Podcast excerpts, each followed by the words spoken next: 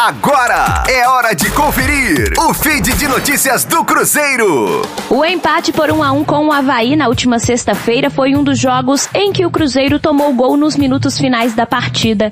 No decorrer da competição, a Raposa deixou pontos importantes pelo caminho por conta de gols sofridos na reta final dos jogos.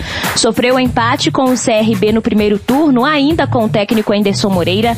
Foi derrotado pelo Cuiabá sob o comando de Ney Franco e agora essa igualdade na ressacada.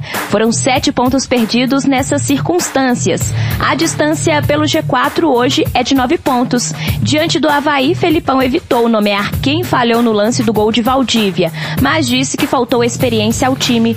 Nos jogos contra CRB e Cuiabá também foram erros infantis que geraram os gols no final da partida.